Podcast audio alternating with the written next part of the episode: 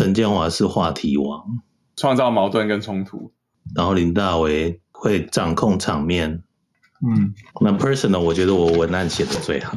对对，然后你是专门弄 inside 的，觉得你 inside 做的太好，就我们就直接把你从主持人的位置 fire 掉。对啊对对，直接被 promote 到 哦，好 promote，对对对对，这个可以讲嘛，就是大家会发现，到某一集之后你就不见了。对对对。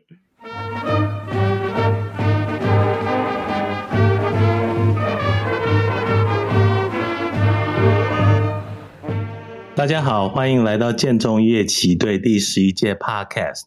屈指一算，时间已经匆匆过了一年。那今天，呃，大家一定很好奇，听到听到我来开场，非常特别，由这个我被 fire 掉的主持人来做这个开场。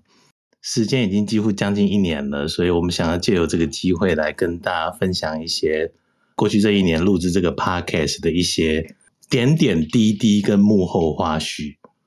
今天没有不免俗，所以两位说说话吧。没有，今天就是就是一年的回顾了。然后，因为我们访问同学，然后也有同学在问说：“哎呀，你们怎么还没有访问自己？”其实我们也不是不想讲，主要是因为那个队排的有点长，我们就不好意思先插队，所以我们就想说，借由这个机会，我们聊聊自己的生活，这样。嗯，我我觉得人生最有价值的东西，有时候就是能够长期做一件事情啊。这个东西能够做一年。其实蛮厉害的啊，我大概就是我们有这样子的毅力跟跟能力吧。在刚开始做的时候，有想过说一年后我们来录一年特辑吗？我没有，有啊，几个月前我就在想说，哎，一年我们要录这个东西。嗯，我我是没有想过，哎，是啊，因为刚开始还是很其实是 question mark 嘛，我们到底能够撑多久？我记得我们那时候还还在讨论是要一个礼拜上一集，还是两个礼拜上一集？最后说因为要 sustainable，要撑得住。不要急躁，所以两个礼拜一集，那应该是一个应该是一个对的决定。我们这边可以讲一下统计，但是我们刚才算这个统计数字。哎，大伟，你可以讲一下，我们我们现在录了几个人？我讲一下统计数字哈。其实我们到目前为止，就是跟跟同学一起录，已经录了二十九场。好，那其实我们还有第一场啊，第一场其实跟那个就是我们三个人的的那个 opening 嘛，啊，就是陈秋华被误会说可能人生已经不长的那一集嘛。对啊，讲话很矫情嘛。哦，对，很认真的在访谈里面问说：“建华，你身体还好吗？”对对对，就做完之后要要再再就是线上告别式那种感觉。没错没错。然后平均录制一集，我们现在算三十集好了哈，就是说平均一集的话，大概都是录制两个多小时。所以我们如果拉一拉的话，在现在光光在线上花跟同学一起聊花的时间哈，就已经到七十个小时以上了。好，那也跟大家分享一个有趣的数字，就是每一集其实我们大概都要花八个小时的后置时间哦，所以大家可以算，我们大概其实已经花了两百多小时在这个，大概将近两百四十个小时在这这个做后置的事情，对啊，那我我多讲一点后置的事情，就是说后置的话，目前是我们三个人会去平均分摊哈，所以就是大概就是每三个礼拜，我们每个人大概就要有一个礼拜，我们就要花八个小时在做这件事，好，那。后置的算是朋友吧，我们都叫他小云啊。他其实非常有趣，他是吴志勋的大学的学生哦，是政大心理系的。那不务正业就跑来做影音剪辑。那他也是我儿子的国小同学的姐姐。那事实上，他那时候，呃，这个可能你们两个都不知道。是时候他那时候其实要要不要申请哪个系的时候，其实他有来问我。记得他有说说要他去政大心理，我应该有带到说那边有一个老师是我同学。结果他后来就跟吴志军非常非常熟。哎，我的，哎，我要，我不知道你们知道，我的经验是这样：每次访谈完，其实我就忘了访谈什么事情。然后每次访谈完，我都会觉得说，靠，今天什么都没聊，完了，浪费了两个小时。后来回去听了原始档两个小时之后，哎，发现，哎，哎，聊得不错，哎，我这每次都这种感觉，哎，聊得不错。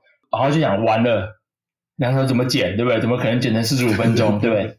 所以后来同学听到就觉得好顺哦，对不对？就觉得很顺。嗯、其实是很多内心的纠结，就是去剪什么剪什么东西，对。然后小云很好玩，就是跟我预计的剪辑师不一样，因为你本来会觉得说，呃，剪辑师可能就很很 mechanical，就是你叫他剪几秒到几秒就剪掉。他不是，他会跟我讨论呢，他会觉得说，哎，我我觉得这这一段你们应该可以留下来，或者说，我觉得这段你们聊的其实没有什么意义，就我自己觉得很有意义，可他觉得没什么意义。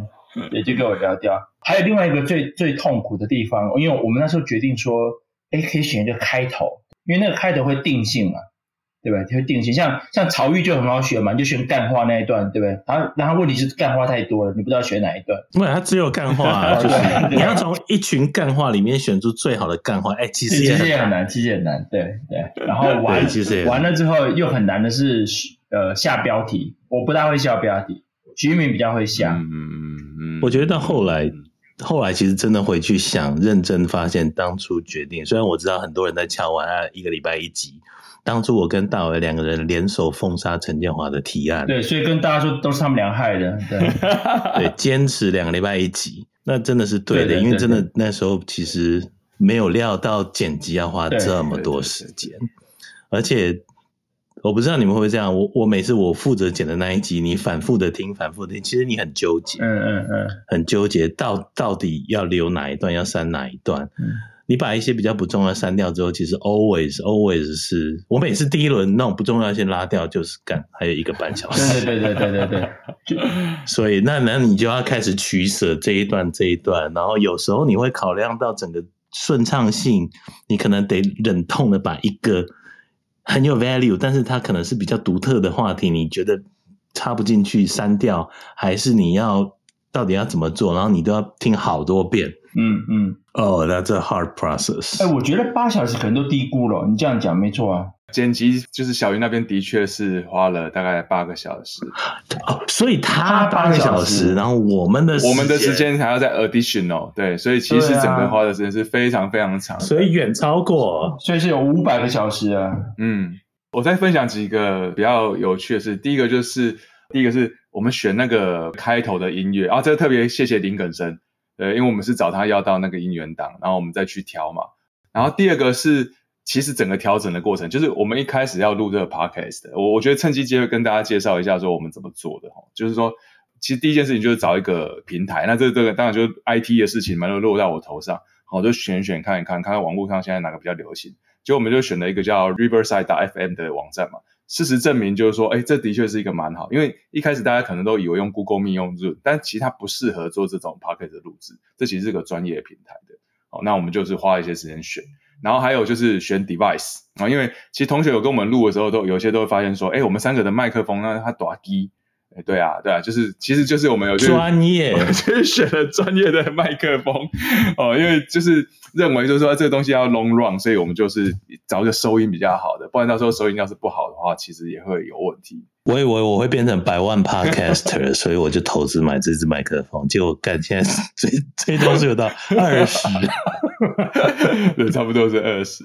整个录制的 process 的调整，我觉得大概调了几个月以后，才把它调的比较顺一点。对，没有调整花很多时间了。像，嗯，我一直知道我讲话很大声嘛，哦，对，但是我不知道我讲话这么大声嘛，对，所以，呃，我们上线的第一件事情，林大为就从他耳朵面那边把我麦克风的声音大概调剩下六分之一的音量，差不多，这是我目前的习惯都是这样子，对对对，直接调六分六分之一的音量，对对对对对，对。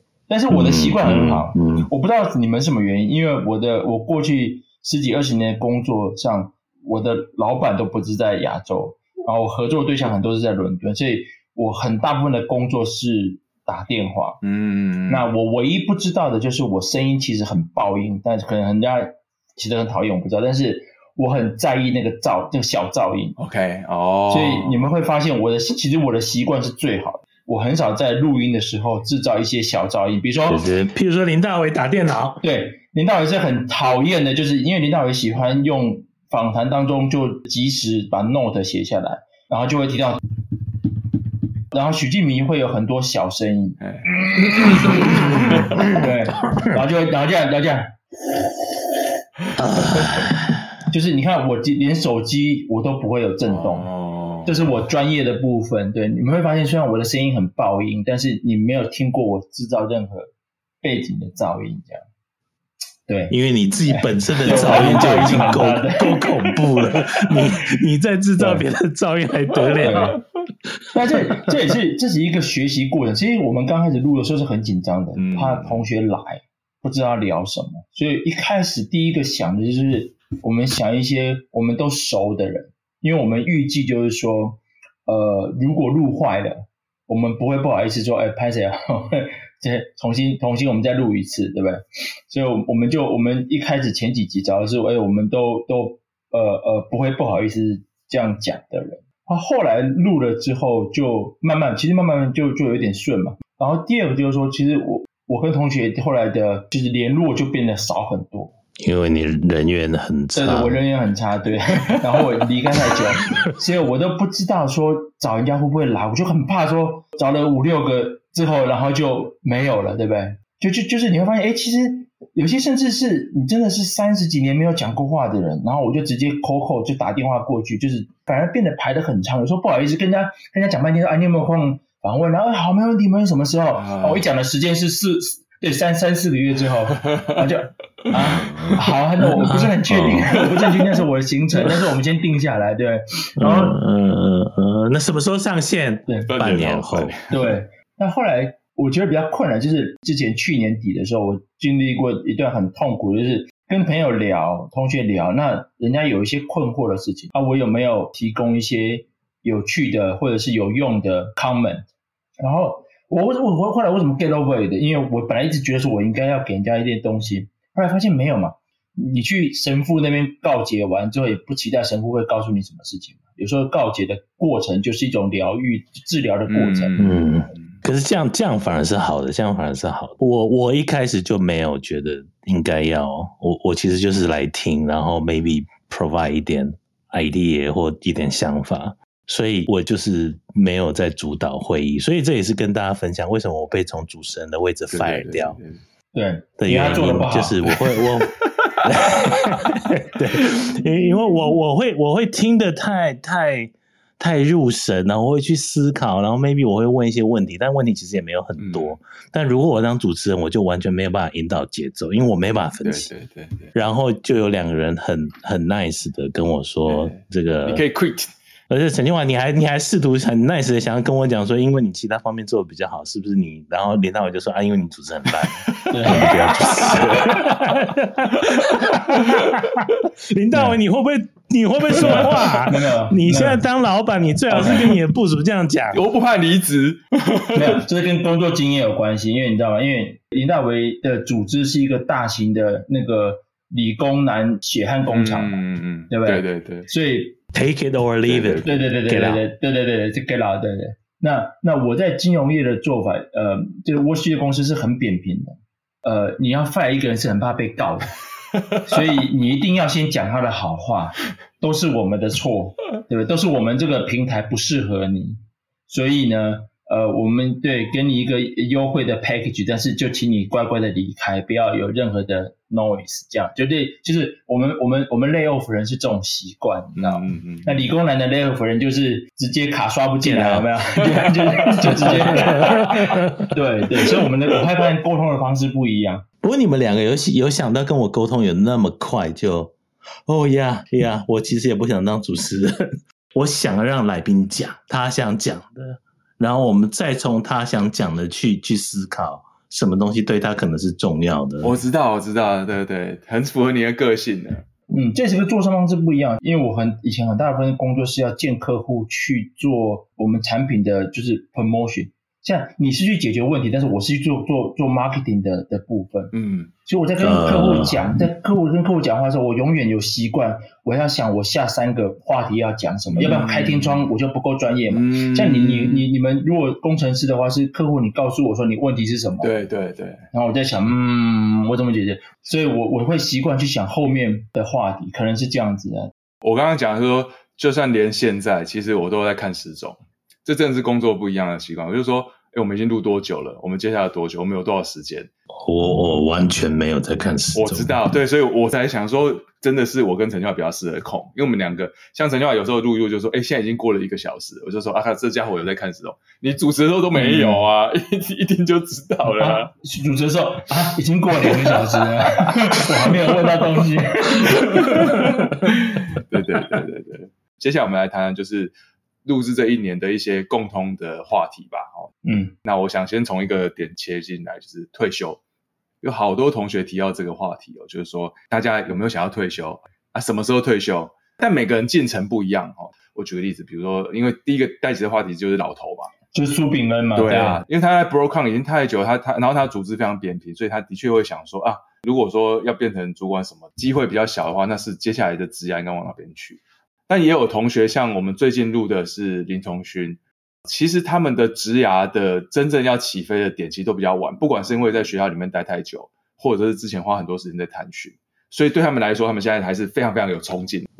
谁的手机还在响啊？徐金明啊，不是我的，我的就是吴宣义。我记得是比较斜杠一点的，对不对？他花了很多时间才找到自己真的想要。没错，没错。对对对对。所以都比较晚开始。对对对。好啊，那呃，这次不是我的哦，这是我的。你看嘛，你从来不会听到我这个声音嘛？对啊，因为没有人要 text 你啊，刚刚就说你人缘差了。对，有可能，对对。啊，哎，我我觉得我们可以聊一下说，说那大家怎么看这个题目，然后自己的 state 是什么？嗯，对啊，那不如就从已经退休的人、嗯、陈清华开始吧。对，没有，其实这个这个话题就是那时候老头没事问的。其实大家都以为说，我不知道，大家有误解说啊，你退休的定义就是不再赚钱，然后你赚钱够多了嘛？其实我就不是了，就是说有有钱赚为什么不赚，对不对？只是说，呃，你你在这个工作上，你觉得说，哎，目前做的东西大概有点到极限，或者是有有有局限的，所以我们就先暂时休息一下，然后想想下一步。那我现在的情况就是，当我我在大公司做了做了十几年，后来到一个我很尊敬的一个人 run 的一个团队，小团队里面，我们去做一个呃基金的操作，对，就是这一块这个模式在做了四年之后，我们现在先休息一下，然后我们再想。呃，钱还在那边，我们怎么再去更有效率的去运用这个这个钱，或者是找到更有效率可以帮人家赚钱的一个一个地方？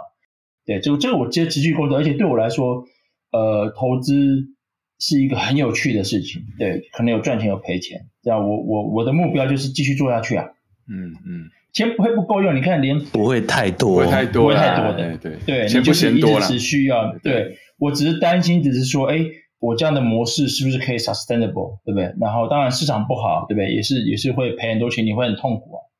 所以你大家大家不要讲别的，我我我目前的不管我住在台湾的时候、香港的时候，或者现在住在伦敦的时候，我每天在纽约时间呃下午四点，我都会都会自动起床的，无论如何会自动起床，就是纽约收盘的时候哦，烙印在你的那个那个那个生物时钟里面的嘛。对，所以没有没有真的退休，对我来说，至少我的工作是这样子。对，我不知道你们是怎么样。嗯，我觉得这一年来心境改变蛮大的哦，就是说，因为不是每个人都清楚我职涯，我其实一开始大概两千年，二零零四到二零一一，在台湾 IBM 大概做六年，那呃就是在一家大的软体公司里面做事情哦。虽然 IBM 是有硬体，但我在软体部门嘛，哦，那后来就决定说，好跑出来自己创业。二零一一年的时候，哦，那时候当然也有思考过说到底。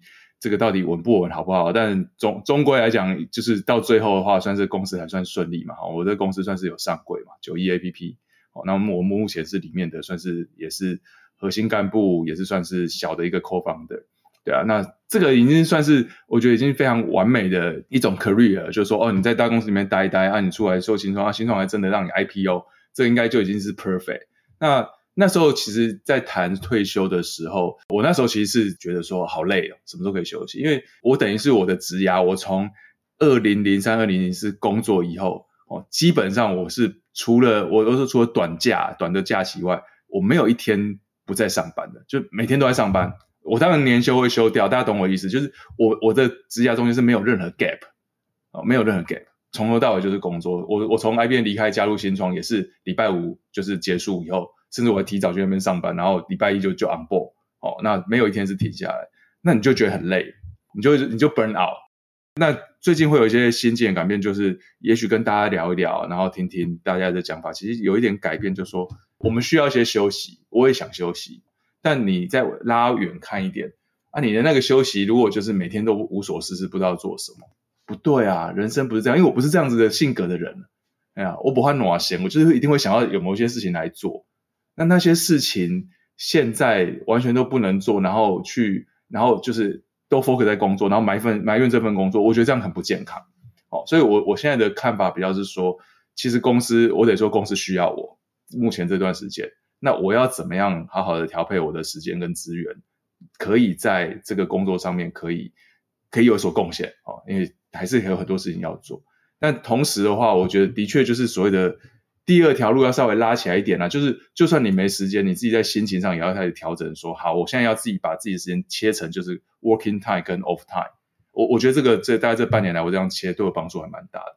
那 off time 就真的是 off，你也不用真的有做什么，因为现在太现在的 working time 太累了，所以 off time 大概就是真的是空白，没关系，因为人是需要空白的，不要再脑袋再转了，因为再转也没什么帮助。反正那我发现这半年我好像比较轻松，但是老板还对我比较满意，这个大概是我这半年心境最多的。那讲回来退休，我觉得。终究职涯上面，就是说我我自己是设定说这家公司哦，我大概就是想说，在一一定还是要贡献一段时间，因为这毕竟是口放的一家公司。但是 long run，我我我觉得，如果说所谓退休的话，是我想去做另外一件事情，我我想把时间花在另外一件事情上面，那我就从这家公司退休。但是还是去 focus 做别的事啊，人人生有很多事情可以去经营的。所以你你你是要先找到。下一件事情再退休，还是你要先退休再去找下一件事情？哦，你要这样讲，应该是先找到我。我现在会有些空白时间嘛，那我主要就试着说去再想一下自己对什么东西有兴趣。因为比如说我六月不是要去日本嘛，我就是想去那边就是 spare time，然后就是看看玩玩。你一定是有买中指通的课程，你想要去那边做一些题。什么什么叫中指通？陈俊华不知道我在讲什么。陈俊华，你他妈在讲什么？有有一个 podcast 叫中指通，然后他就是专门、嗯、专门介绍 AV 的，介绍 AV 女优，日本 AV 女优的一些。然后他不是一剑晚春秋吗？不是哦，没有没有没有，没有都差不多差不多对。嗯，他前一阵子出了一个课程，那你买他的课程，嗯、他就教你怎么去日本买春，教你怎么去玩泡泡浴。哦、所以林大伟说要一个人去，还拒绝我同行的时候，我就我拒绝的时候，你是叫我帮你付旅费，你来啊！案情不单纯。林大伟问我要不要去，也是因为我我比较邪恶的感觉嘛。他他如果在台湾，我就叫他一起来啊。对啊，哎、啊，陈建华。你不是要插题吗？没有，其实啊，没事，算了，那个那个不正经的话题算了。那个、没有，因为日本其实有很多是大陆女生，哎，对，就我还有在新宿那边就有那种大女生装台湾女生，就说：“哎，我们是台湾来的，有没有兴趣？”我说：“哎，我也是台湾来。”然后他们就呃，感觉他们大陆就跑了，讲中文讲，让日本人觉得自有有那种特别的感觉。对，没事没事，那个那个不重要的。日本对台湾比较友好。啊，哎，许志明呢？我就在基本上就是退伍之后就找了几份工作嘛，那做一做，然后一直到 Three N 才觉得，哎，做的比较有意思。我做 FAE 体架，Customer Service Technical，做很多 Communication，拜访客户，解决 Troubleshooting 那些。那其实就一路在这家公司就一路待待待待到现在，待了快十七年嘛。然后，其实说待待十七年，工作会不会无聊？哎，其实还好诶，因为我大概两三年就会换一个工作，两三年就换一个工作，就内部调动就对。对对对对，所以大概两三年都会一直有新的东西进来，所以其实以前也没有想很多，可能主要是 COVID。到二零一九年的话，我都非常非常的忙碌，像二零一九年整年，我们全家在上海，但是我大概只有花四分之一的时间在上海。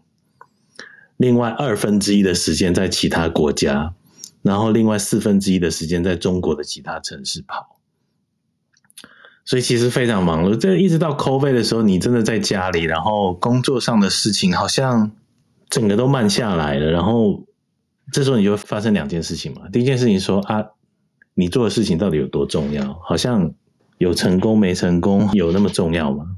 然后第二件事情就是说，哎，那你你你不去拜访客户，你没办法去嘛？那你多的时间你要做什么？然后那时候其实我惊觉，在十几年的工作生涯里面，你花那么多的时间在工作，然后你休息的时候，你反而不知道做什么。然后说实在的。对于整个电子产业这种忙忙碌碌的，其实我自己有一些反思啊，就是说，人生活在这个世界上，真的就这件事情真的就那么那么重要吗？我们看很多那种什么心灵鸡汤，告诉你你有五颗球掉到地上，唯一会弹起来是工作吗？是这样吗？还是什么？对对对对对，其他都是玻璃做的，对对对对，其他的都碎掉了嘛，对不对？对啊，所以那那你却为这个东西付出最多，这样好像不太对。所以我自己现在的想法是，当然就像陈建华刚刚讲的嘛，那钱还是得赚嘛。但是如果到一个 time point，我就要 move 到另外一件事情。这件事情能够赚很多钱，或者是能够赚足够的钱，其实我不知道。但是那个或许不会是最最大的考量。其实我想要去做一些。好像比较有 meaningful 的事情，其实我自己也说不上来，但是我不知道，比如说海洋环保。但是虽然现在我人在美国啦，我还是比较希望，如果要做这些事情的话，希望是回到台湾去做，因为你对那片土地有感情，你会比较有比较有想要付出的那个意愿。嗯，但是那那件事情什么时候会发生，到底会怎么做？I I don't know。我现在在想，五十五岁 maybe 是一个 right timing，会怎么发生不知道。但是我现在有在培养，大家听到 podcast，我之前不是说在跟儿子打排球，后来他们越打越厉害，那我就是完全没办法进步。哎、欸，金价魔法抖了，身体跟不上。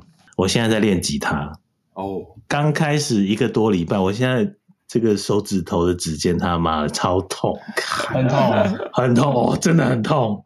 他们说练到你至少要不痛，就是你的第一关过，长茧啊，指尖长茧。对对对。我觉得开始想是好事了，是好事了。但我觉得像吴志勋在提的，当你脱掉那些标签之后，你你还剩下什么？你有什么？你们到讲到现在，你们觉得我们有回答到那个退休的问题吗？好像没有，因为没有答案。我刚回头看，我也没有，我一副没有要退休的样子嘛，对，因为我觉得说我我的期待还是，我不管我做什么，但是我会希望我继续可以。用我积累下来的有市场的财经的知识去赚钱嘛，对，所以没打算退休嘛。嗯，讲好听点哈，就如果有一天我不可以，我我可以不用花这么多时间就可以赚到一样的的收入的时候，你会花那个时间赚更多。不是因为你爱钱，是因为你 enjoy 这些事情。对，但是如果有机会那会好，但是我觉得更 generic 的 case 会是。当你只有一个 case，然后你本来是要花百分之八十时间做，结果你只要花百分之二十时间就可以做完之后，那你接下来的时间要干嘛？这我觉得是很多人的问题。嗯，一起来练吉他。我有想过，我也想过去练，但是我就我们可以组一个什么三月天。如果要给大家一个一个类似 take away，就是说你去想一下，你现在为什么会觉得对现在工作不满意？那你如果真的觉得说这个东西真的是 long run 看起来就是呃应该有一个 second choice，那就去找 second choice 啊。那个也许就是像许金明讲的 NGO，也也许是像陈俊华讲的去投资。那也许就是说，其实可能是下一个工作，我我觉得有很多机会性，或者真的就是找一个兴趣。我我会觉得就是退休这个题目，其实以我们现在的年纪跟年龄来讲，其实我觉得太早了。嗯嗯。带入我们的第二个话题啊，因为其实我们大家同学小孩最小的我知道有两岁嘛，哦，那个林林林月嘛，对不对？他家女儿两岁多，然后对最大的徐金敏，我们这边王威的最大吧，王威的已经在 Washington，对对对，离开了 University。然后我觉得我们这样 Parker 留下来的第二个共同话题，其实就是。大家的那个家庭生活啦，家庭生活比较是 daily 的，比如跟、嗯、跟太太啊，跟小孩之间。徐明，你看，你看我跟林大为控场多有默契有没有？我们我因为我看到时间已经是 我们已经讲了一个半小时，糟糕，我怎么样把话题？对，我怎么样把话题从退休，因为退休发现。讲不下去，讲不下去啊！赶快训，可以转移到家庭。对啊，你看，对对。那许金年，你大伟就接球接的很好。对啊，你们跟一个被 fire 的 employee 讲这个，I don't care，I don't care。所以其实大家的时间区段是不一样的，但是其实这个整个 pass，我觉得倒还可以蛮可以做一些分享的。那我自己其实二零零六，哎呀，我看这讲错不是会被老婆骂死？就哪一年结婚呢、啊？呃，绝对不是二零零六，对啊，二零零四嘛，哈，二零零四年结婚的。然后小朋友第一个是二零零六出生嘛，所以现在我家儿子大的已经算是现在是高二要升高三，很快就要进入离巢期了。所以我们现在算了，他明年其实就是去上大学了。那他就有开始，我们我们自己也上过大学，就是开始有自己要展翅高飞的那种感觉。那我家女儿是小哥哥三岁嘛，哦，所以现在她是国二，我们也在算说，哎，其实在五年他们就上大学，那甚至把大学上完也就几年的事情而已，他们就是会过自己的人生了，哦。那我家两个都有美国籍，应该很有机会都会留在那边，所以跟我跟跟那个我太太应该就会离得比较远一点。那我我觉得我自己先简单分享一下这一段哈，就是说小孩子小的时候，其实我们真的要花非常非常多时间，要花很多。然后他对你的需求一开始可能是一百，但是那个百就一直在 decay 的，就是一直就是越来越少越来越少，而且那个关系啊哈，我我觉得像很多时候都有所谓的亲子冲突，那是因为他在长大的时候，我们大人没有跟着换位。我现在回头来看是这样子，你会发现说问题就出在他其实已经。可能一岁、两岁、三岁，你这样对他可以。他现在已经十三、十四、十五的时候，你不能用一岁、两岁、三岁的方式来、来、来对他。他有，他开始有自己的想法了，他开始要自己变一个成人了。那你要变成从一个就是，我觉得是从 teach 从教变成是 coach。你你要有类似这种转换啊。我讲也许没有百分之百精确，但其实这个部分的话，对于其实对于我们这些父母来讲，我觉得也是一个挑战啊。因为人其实都有惰性，我就用以前的做法就好了。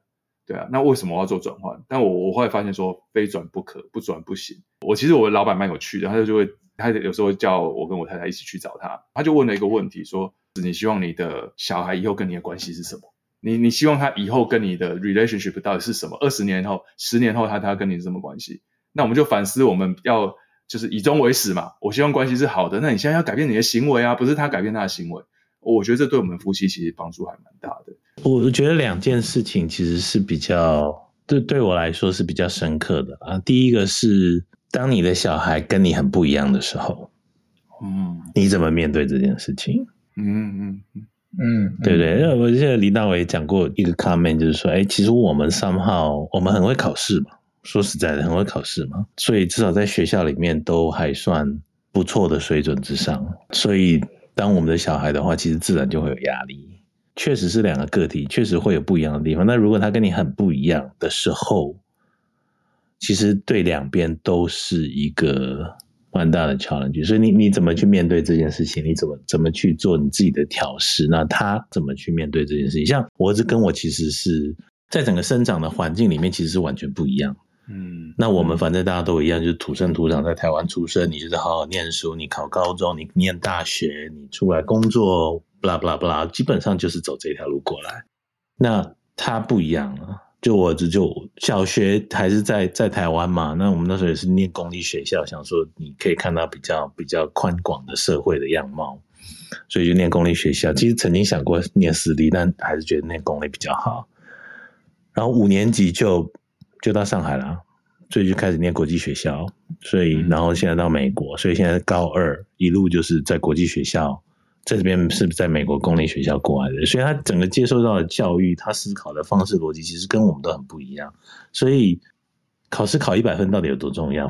这个东西的认知其实是非常非常的不一样，所以你你怎么面对这个东西，然后反映到。大伟说的，小孩长大了，他有他自己的想法，你怎么尊重他？你你真的要尊重他是一个成人哦，你必须很很认真的告诉自己说，他他不是你，他跟你不一样，不要把你自己的想法或甚至你自己的梦想加在加注在他身上。In the same time，你还是会担心，因为对不对？我我们还是走过不少人生路嘛，那知道他。之后一定会遭遇到一些 challenge，因为我们自己经历过。但是你会想到，哦，我现在我想我还是跟跟你讲，你你之后遇到这些东西，所以如果如果你可以先怎么样的话，你之后就不会那么的痛苦或怎么样，不那么辛苦。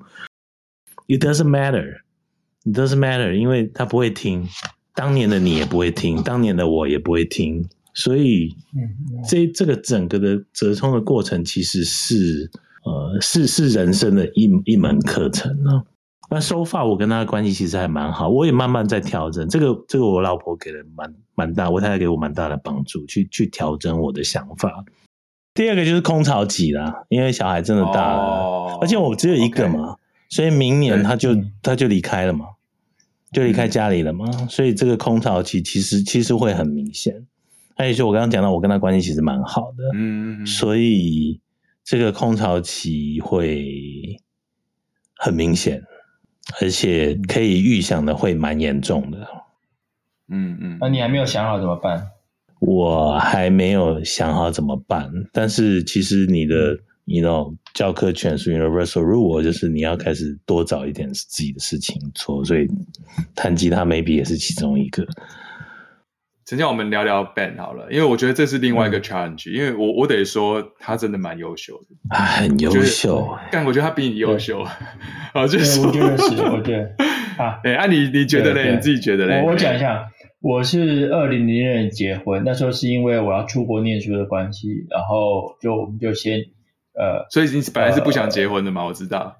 不是不是不是不是，看 这样讲完了会被骂。没有没有，我是说二零零二年，没有我没有没有不是不是不是，我是二零零二年开始工作，讲错，我是二零零一开始工作，然后结婚，对对对，呃，然后二零一一年生小孩，然后我跟你讲很好玩，人家人家一般讲说，呃，传播紧生家啊是是运气最好的时候，我刚好相反，我是传播啊生家紧，就是二零一一年是我事业爆发的那一年，对，所以印象很深刻，就就。之后就很就很开心的在工作上，我儿子大部分的教育，我儿子叫 Ben 哈，他大部分的教育都是我太太在顾的，所以以前我跟我儿子的感情是，呃，每个礼拜五的晚上是到谷底，因为我礼拜一到礼拜五都看不到他，对，他起床的时候我已经出门了，我回来之后他已经睡觉，对，然后礼拜六礼拜天我花很多时间在他身上，然后到礼拜天的晚上是感情到到 peak，就是这样，其实一直到二零一八年。之前我都是这样子，就他七岁之前，我基本上是没有没有 involve 他的教育的，没有尽到父亲的责任。对对，没有。其实我经常很多父亲，就是我会我会陪他，然后我会我在的时候我会陪他，我对他是非常好。对，然后所以有点有点那有点那个补偿心理，或者就是我对他造成不好影响的地方，就是我到各地出差的时候，我一定会搜刮不同的玩具给他，所以我每次回来心里都是塞满的玩具。就造成一个不好的影响。现在对他来说，玩具是一个，就信我太太跟我常说，我剥夺他买玩具的乐趣。哦，就对他来说，玩具就好像是就好像是那个天上掉下来一样，对对，像水、空气跟水一样。那这这其实是不好的地方。嗯，对对，但是但是但是我是这样弥补的。然后到二零一八年十一月，我从大公司退下来之后，我的工作基本上是 work from home。这也是另外一个问题。我从发现都不在，到突然发现每天都在的时候，其实也有一些问题。就我们也花了一点时间去磨合。好，回到刚刚大伟讲，就是说我这个儿子是真的蛮特别。我我觉得啦，哈，我不是不是自夸啦，我觉得他真的是一个，呃，我也不知道是我我太太教育的好呢，还是我给他的遗传好。对 对，绝对是你太太教育的好，这有什么好好想的？对对对对。对对，对他的心理素质非常好，然后他对音乐的热情，尤其是钢琴、古典音乐的热情是，而且不止古典音乐，他的音乐热情是很好的。就我看来，他是一个天生的 leader，他只要在小朋友的 group 里面是最受欢迎的，就绝对是最受欢迎的。然后那个呃，以前以前我们在香港念书，那国际学校的时候，老师都跟我们讲了，就是说呃，还有朋友，他的同学是他的 agent，就是谁要跟贝可以跟 Benjamin 做事，对他还要 先那个 book 他 time slot，对对。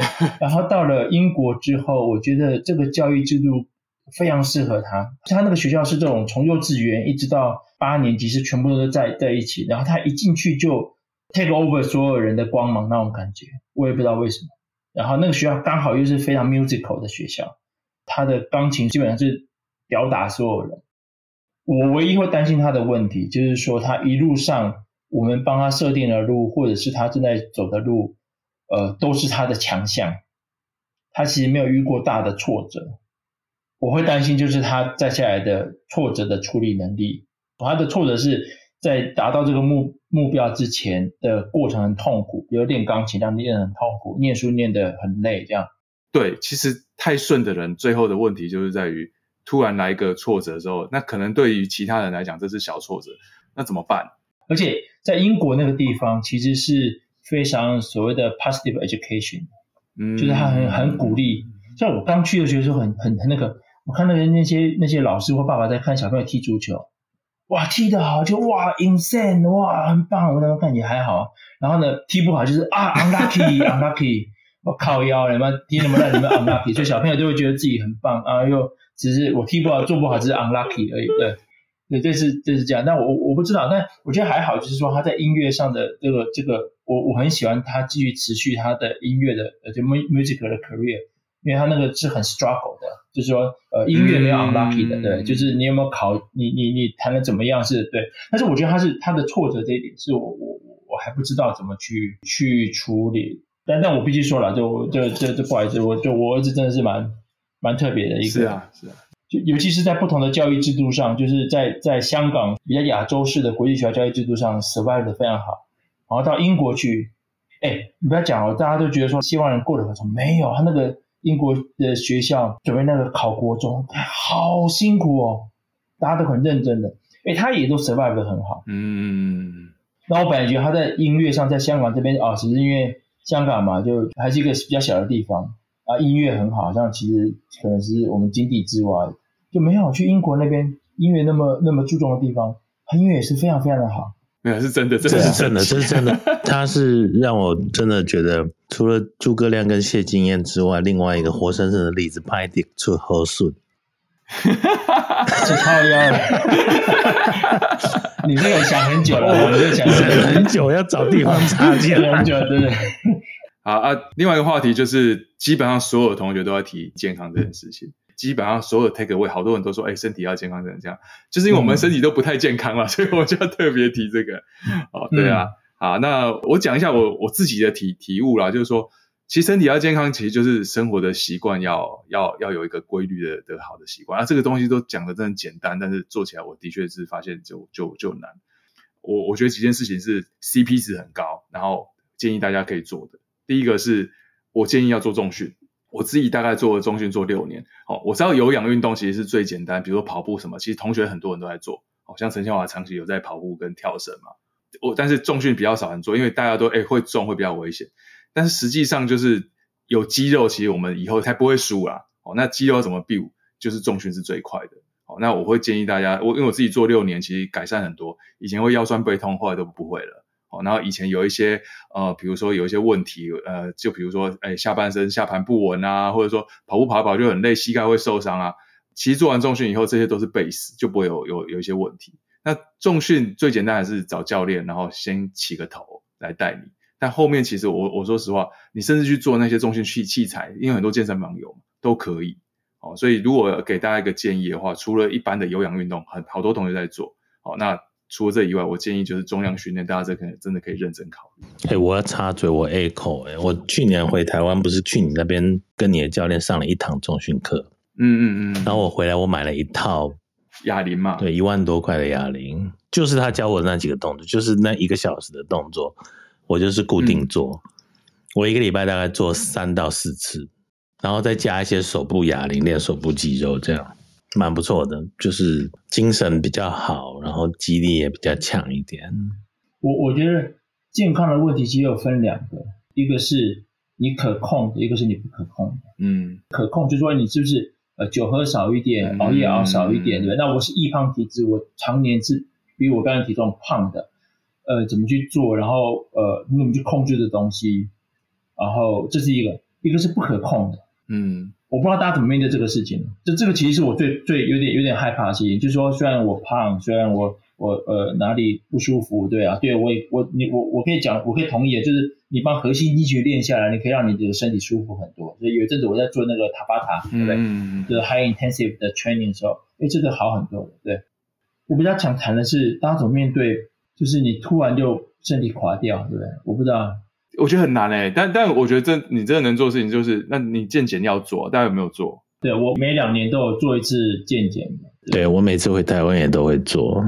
我就我觉得不可控的部分是你要 financially 要要能够 support，就是你要去计划，万一生病的话，你该做什么事情。对不管是保险或者是你安排什么东西，就这个我觉得是要做的。我这是最近倒是有有一件事情，倒我想做，我我最近跟秀娟讲说，该写遗嘱了。就是你不要造成其他人的困扰，嗯、如果没弄好的话，我给你我的身份证字号。没有，你没有了。连连去日本中直通都不帮你付钱。好，接下来呢，不免俗，就是我们三个人还是要给大家同学一个 take away。那我们就从徐敬明先开始。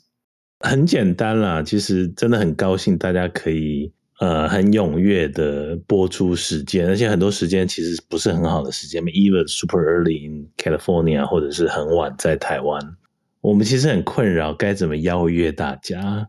在过去三十年，有联络很多，或者是几乎没有联络，或根本没有联络，我们都希望邀请到 reach 要到大家，邀请大家来这个节目做分享。那如果有一些还在等待的朋友，呃，很不好意思。那有些已经录了，但是我们还没上线的，那也也也很不好意思。那我们会会努力继续把这这些东西都做好。我觉得发起这个 podcast 其实是我人生蛮大的转变。我对大家的付出都很少，就我我花了非常少的时间在维持呃朋友关系，基本上是零。